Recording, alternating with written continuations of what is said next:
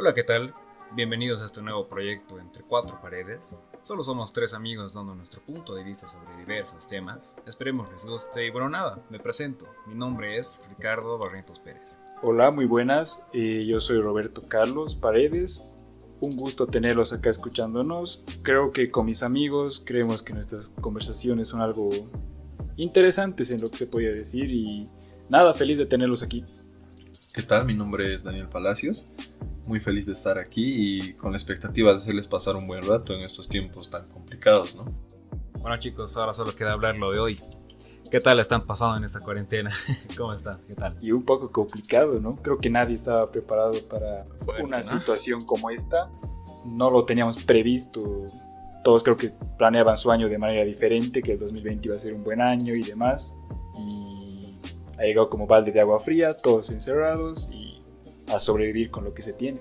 Creo que, como dice Robert, más que nada, más que el, que, el cambio ha sido lo brusco que ha sido, así todos, nadie, nadie se lo ha esperado y, y bueno, o sea, después de tanto tiempo, creo que ya estamos como que acostumbrados a vivir así, ¿no? Encerrados. Y es triste, pero es lo que, lo que se tiene actualmente.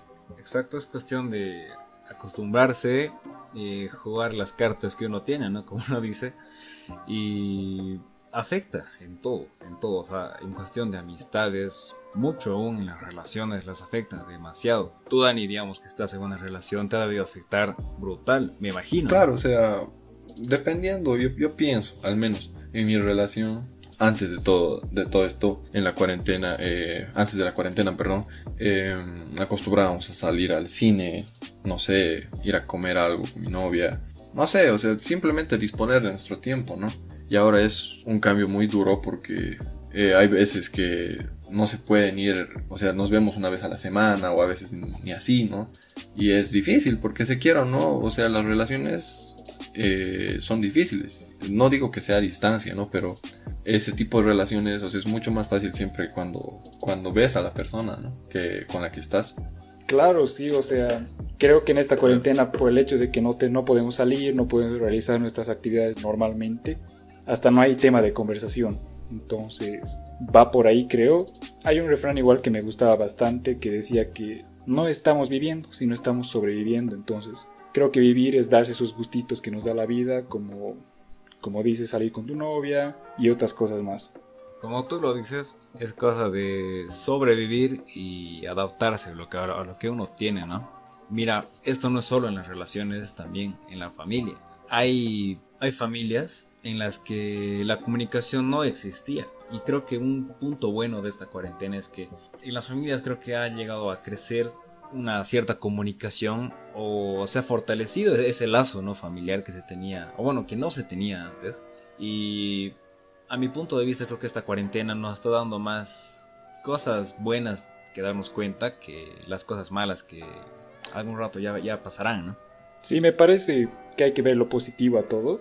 Lamentablemente en este caso hay más cosas malas que buenas, ¿no? Pero, como dices, hay que ver lo positivo de todo esto. Igual estar encerrado mucho tiempo con tu familia es un poco estresante, es complicado, es interesante. Hablando de eso, de, pasar mucho tiempo con tu familia, eh, pensaron que iba a durar tanto esta cuarentena. Creo que ya estamos, ¿cuánto? ¿Siete, seis meses? Seis meses, creo, Robert. Ya ni sé qué día. Pero, exacto, o sea, creo que todo ha sido por el tiempo, ¿no? En general, eh, para, hablando en este caso de, de familias, hay casos y hay casos, ¿no? Aquí no, sé que hay que ser optimistas, pero hay casos y hay casos. O sea, yo sé de personas que ahorita están en, en lo mejor con sus familias, conociéndose, confianza, pero también hay personas que, bueno, uno no está, no escoge a la familia, ¿no? A veces. Y es difícil, ¿no? Porque se quiera o no, tal vez para otros la familia son sus amigos y no se pueden ver y no, no pueden compartir, ¿no? Como antes. Pero como dices, hay que tratar de ver el lado positivo y ser optimista, tratar de sobrellevar las cosas. Ahora, por el lado, hablemos un poco de los colegiales, que es un tema de memes y, bastante controversial. No les voy a mentir, es chistoso, ¿no? Pero da pena. Sí, sí, sí, obvio. A, hacerles perder tal vez el tiempo o, o, hacerles perder tantas cosas. Sí, la verdad, eh, como dices de los colegiales, todo, tal vez a los chicos de 15, 14, 16 años que normalmente a esa edad se experimentan las, las primeras cosas de todo, ¿no? Entonces, las primeras fiestitas, todo eso, que quieras o no son experiencias que son base de lo que va a ser en un futuro, que forman tu carácter. En ese tiempo solo piensas en estar con tus amigos y demás y influencia bastante en lo que va a ser en un futuro. Igual, de qué manera, igual viéndolo a los, a los de kinder o chiquitos de básico, les estás quitando lo que, si bien el estudio no voy a hablar, no voy a entrar en detalle en eso, porque tengo creo que otro punto de vista, pero en los chiquitos les quitas bastante lo que es socializar, lo que es aprender a ser amigos. Es jodido, les quitas una base de todo.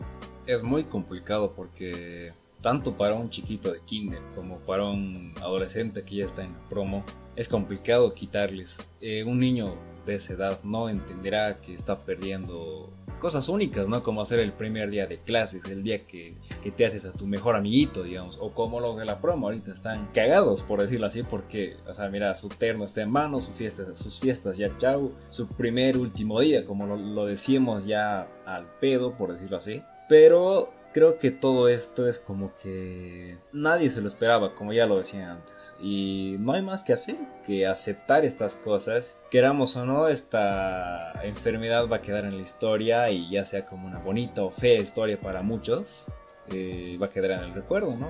Y sí, totalmente de acuerdo. Va a ser una anécdota más de todo. Yo creo que hay familias que la van a recordar muy mal porque se le fueron seres queridos y demás. Entonces, cada uno lo lleva a su manera hablemos igual del trabajo, de todo lo que ha pasado con esto. A mí la verdad me pone muy triste saber que emprendimientos que antes de la cuarentena se llevaban a cabo, que trabajos, todo, tengan que cerrarse por, por todo lo que está pasando. A veces puede haber el mayor interés, pero ahorita no da, no da en el bolsillo. Bueno, como dices Robert, hay pros y contras, ¿no? Hay tantas, tantos negocios que se han cerrado por el tema de alquileres, eh, ingresos que bueno al final son son cosas de las de los que de las que uno vive no pero tratando de verle los pros a esta situación. Emprendimientos sin ir lejos muchas veces nos hacemos la burla de los influencers entre comillas de eh, yo que sé mil cosas. Mm, podemos irnos por el lado de la comida deliveries o por el lado de, la necesidad que es ahora para todos, eh, el tema de los barbijos, el tema de alcohol en gel. Hay gente que, emprende ¿no? en, lo que se necesita actualmente. Y es un punto a salvar, ¿no? Porque esas personas, si no, o sea, se buscan la vida por, por, si no es por un lado, es por el otro.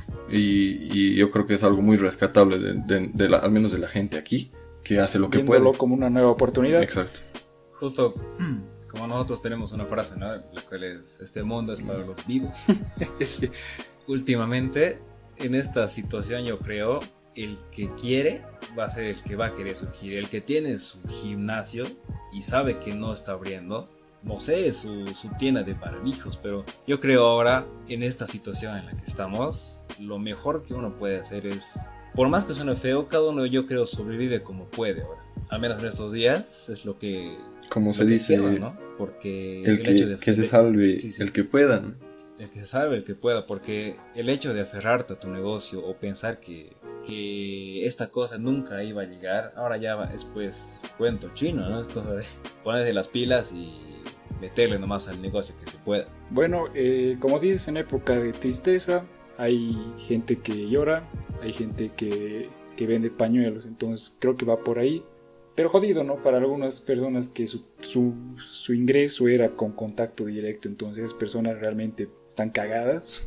Ojalá que pronto esta cuarentena termine. No, no esta cuarentena, ¿no? Sino la misma pandemia, entonces esperemos que no dure mucho porque creo que ahora nos está enseñando a valorar las cosas pequeñas que hacíamos antes. Por ejemplo, no valorábamos un intangible que era, qué sé yo, el viernes quedábamos para salir, salíamos con unos amigos, podías salir con tu chica y demás, pero ahora, como bien decía Dani en una anterior conversación, nos han quitado libertades.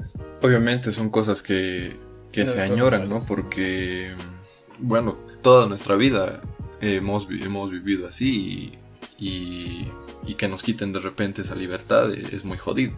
Ahora, por el lado de, de las pérdidas, o sea, tal vez es un poco triste hablar de esto, pero yo, yo, o sea, personalmente no conozco muchas personas que hayan tenido, o familiares o amigos que hayan tenido una pérdida, pero es increíble cómo, o sea, escuché hablar alguna vez que decían, antes eran números y ahora son familia, o amigos, o gente conocida, que gente que fallece todos los días, ¿no? Y, y es duro saber que, que hay tantas personas que, que al fin y al cabo no pueden hacer nada porque el coronavirus al final es, se podría decir un poco impredecible. Hay gente que se cuida toda la vida y, y muere, hay gente que son, o sea, son más, tienen más alcohol que sangre en el, en el cuerpo y, y viven, o sea, es, es, algo que no se sabe, ¿no?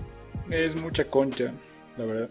Sí, es, es muy complicado eh, el hecho de, de creer, digamos, que un 100% se va a quedar encerrado Mira, yo creo que ahora en estos días todo se ha reducido a dos bandos. El bando que te dice ya te quedas en casa y listo, no aquí no pasa nada. Y el otro bando que te dice vos vas a trabajar y listo. Y no voy a estar en contra de, la gente que, que, trabaja porque están en el correcto. Porque nadie, nadie, nadie tiene, tiene la culpa de que este virus haya llegado. Nadie tiene la culpa de tener más o menos. Hay gente que vive del día aquí y se arriesga a estar al contagio. Como tú decías, antes eran números y ahora son familias. Es, es fácil ver en las noticias, ah, hoy ha habido mil, mil contagios, 100 muertos. dices, puta, qué huevada, pero suena tu celular y te dice, uno de ellos era tu tío, digamos. Y te pones en los zapatos y es complicado ver eso. Es, es ya fuerte porque no se da cuenta que poco a poco te va llegando y da miedo que, que te llegue, ¿no? Es, fuerte pensar eso. Sí, es un poco friqueante. A todas las personas que salen por necesidad a trabajar les mandamos mucha fuerza porque no es fácil estar ahí afuera con todo esto que está pasando. Realmente igual se ha puesto a valorar ahora lo que el trabajo de los médicos, ¿no? Creo que antes era un no, no voy a decir un, un, trabajo secundario, pero nadie le tiraba pelota, ni nuestro mismo gobierno, pero vemos que ya no es principal, sino algo más, sino es algo crucial, obligatorio que debemos mejorar yo pienso que, o sea, como dice Robert, eh, hay por el tema de, de trabajo, realmente es de valientes salir en estas épocas, al final por el tema de necesidad. Pero también hay mucha gente del otro lado de la moneda que, que no lo hace. O sea, yo, yo he visto sin ir lejos gente que, que no se pone barbijo. y eso yo pienso, no sé si ustedes concuerden, que es una falta de respeto actualmente a los demás. Porque ni se cuidan ni estás cuidando a los demás, ¿no? Y, es peor al, saber que se están dando estas, estas cosas en, no sé si actualmente estamos en el pico o estamos en camino al pico de, la cuarentena, de la, de la infección, perdón, para nuestra ciudad, pero es increíble como al principio dijeron cuarentena, primero infectado y nadie salía. Y actualmente, cuando todo se está poniendo más, más jodido, eh, toda la gente sale. O sea, sin ir lejos, creo que alguna vez han debido salir y es peor que antes. O sea, la gente peor se choca, todo, todo es más caótico en general. Como te decía, mira, nosotros así, poniéndolo así directo, estamos en nuestra casa, estamos con familia, pero ponte a pensar en el, en el chico, la chica, el señor, la señora que, que viven solos, o sea, viven solos y viven al día.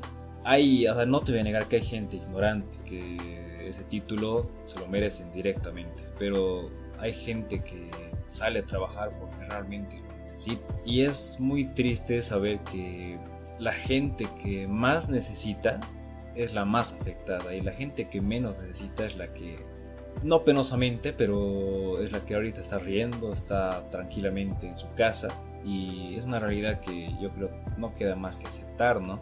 El hecho de que es una sociedad o una vida injusta Creo que ahí un poco no estoy de acuerdo porque el virus la verdad no, no discrimina, les ha tocado a ricos, tanto a pobres, entonces como dije un ratito es concha. Por más de que te cuides, qué sé yo, no salgas dos semanas, puedes ir a la esquina, comprarte unas papitas y ya cagaste. Entonces, bastante concha y jodido, bien jodido por, por, el tema de que hay familias que viven del día, como decías. Ya lo vimos en la época de las pititas aquí en Bolivia. Eh, había gente que por un, creo que no, creo que fue por un mes por ahí, lo que fue paralizar el país, pero había gente que en ese mes ya no podía vivir, imagínate ahora que estamos siete meses. Yo creo que no queda más que vivir la nueva realidad, ¿no? Porque Normalidad. no es algo que, que vaya a desaparecer de un día para el otro, ¿no? Al final cada uno va a saber lidiar con esto en los diversos temas que hemos tocado, porque, bueno, o sea, hasta el momento creo que la humanidad ha sabido adaptarse a todo lo que se presenta, ¿no? Claro que sí. No hay más que decir, ¿no? O sea, para esta cuarentena para estos tiempos, lo único que queda decir espera, es esperar que pase lo peor y que venga lo mejor, ¿no? Pero la única solución por el momento, hasta que salga una vacuna, yo creo es quedarse en casa, para los que ya trabajen y demás, tomar las medidas respectivas de bioseguridad, ¿no? No hay más que eso. Y bueno, sí, esperemos que todo esto vaya pasando paulatinamente, lo más rápido ojalá posible, porque yo la verdad ya no quiero salir con barbijo. ya me estoy muriendo Sí. allá adentro. Ya sofocas, ¿eh? un sauna. pues. Si no tienen necesidad, amigos, por favor no salgan, en Cuídense. casa. Todavía, aunque entremos a una nueva etapa, no es, no es momento de bajar la guardia. Y creo que nada más, creo que eso es todo. ¿Tienen algo más que decir, amigos? Creo que ya todo quedó claro. No sé si Dani tenga alguna conclusión más, pero todo ya está dicho. Sí, eso no, no queda más que decir que cada uno se cuide y cuida a los demás, a los que ama, ¿no? Exacto. Y bueno, muchas gracias entonces por escucharnos, gracias por estar ahí. Ya nos estaremos viendo pronto. Y nada, un abrazo.